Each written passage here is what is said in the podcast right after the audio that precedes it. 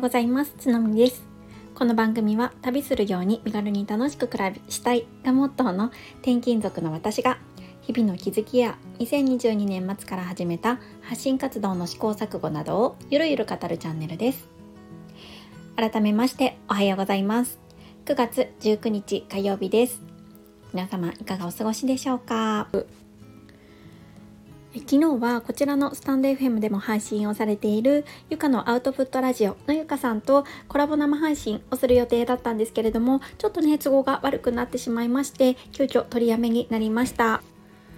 楽しみにお待ちいただいていたか方がもしいらっしゃったら申し訳ありませんでした。またねゆかさんとは機会を改めて必ずランチをしようねということになっていますのでその時にねまた配信をできたらなと思っております。はいということで本題に入りたいなと思うんですけれども今日はですね効率の悪い経験もすごい大事だよねというようなお話をしていきたいなって思っています。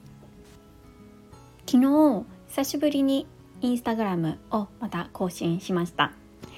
でその更新のね投稿の内容がリールを作ったんですね。そうリール。なかなか難しいんですよねこれ作るのが。でこれね本当に投稿作るのに結構私時間かかったんですよね。いろいろ調べて自分なりにね編集作業をやってみたんですけれども予想以上に時間がかかりました。これ本当毎日とか投稿されてる方ってすごいなって思うんですけれどもついついあのそういうのを見てるとねこう効率のいいやり方とかそういうノウハウ的なもの情報に触れようとしてしまう自分が私いるんですね。でも今回とりあえずまあ自分の力で一回やってみようっていうことで、えー、いつもね使っている編集ツールを使うのではなくちょっと違うツールを使ってやってみました。なんていうツールだったかな？調べました。キャップチャカットって読むのかな？キャップカットっていう、えー、編集ツールを使ってねやってみたんです。でこれまああのきっと慣れてる方にとってはそんなに大したことない話なんだと思うんですけれども私初めて使ったのでまあ分からなくってで一つの、えー、動画を作るのにだいぶ時間がかかりましたでようやくできたって思ってじゃあダウンロードしてアップロードしようって思ってダウンロードしたらなぜか編集したい部分がちゃんと反映されてなくってうまくいかなかったんですよね。でね結局じゃあその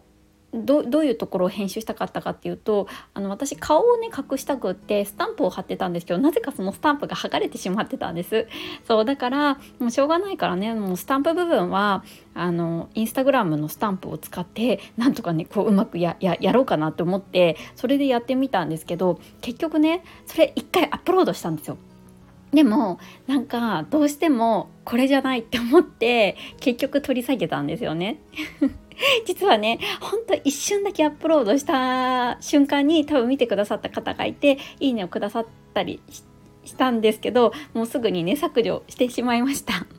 実はその方は、えーと、こちらのスタンド FM も聞いてくださっている方で本当にあごめんなさいと思ったんですけどどうしてもねなんかなんかちょっとこの動画いまいちだなと思って消したんですよね。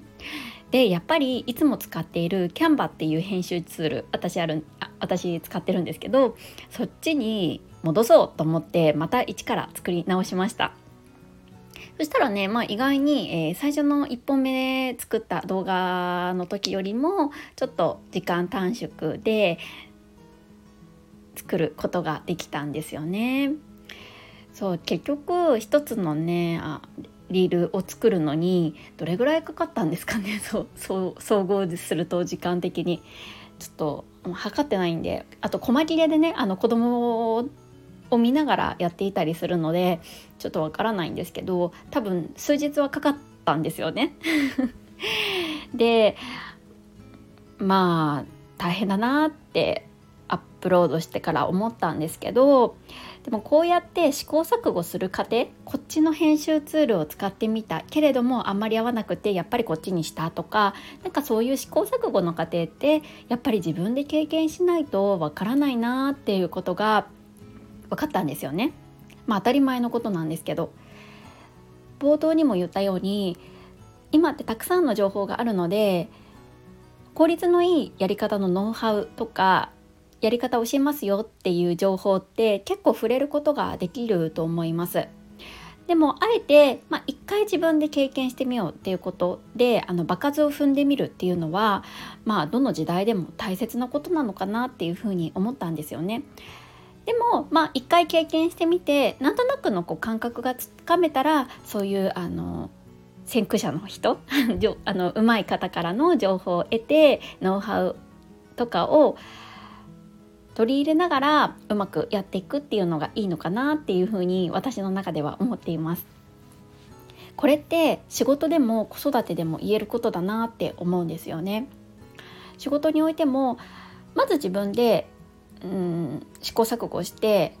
やってみるでその中でどういうふうにしたら効率が良くなるかとかどういうふうにしたら効果的になるかっていうのがだんだんだんだん分かってきて自分の身をもって体験するこの過程がやっぱりこう大切なのかなって思っています。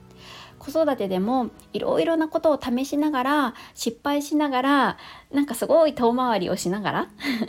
でその中であやっぱりこっちの方がいいかなとかこういう方法の方が合ってるかな今のこの子たちこの子供には合ってるかなとかこう考えられることがあるのかなっていうふうに思ったんですよね。そう今回ね一つのリールを作成するにあたって結構時間がかかっていろいろな回り道を遠回りをしたからこそ、まあ、今回ねこんな風な気づきを得ることができました。皆さんはいかがですか？日々生活している中で仕事であったりとか子育てであったり、まあ、結構ね遠回りしてるなとか効率悪いこと自分してるなって思うことってありますでしょうか？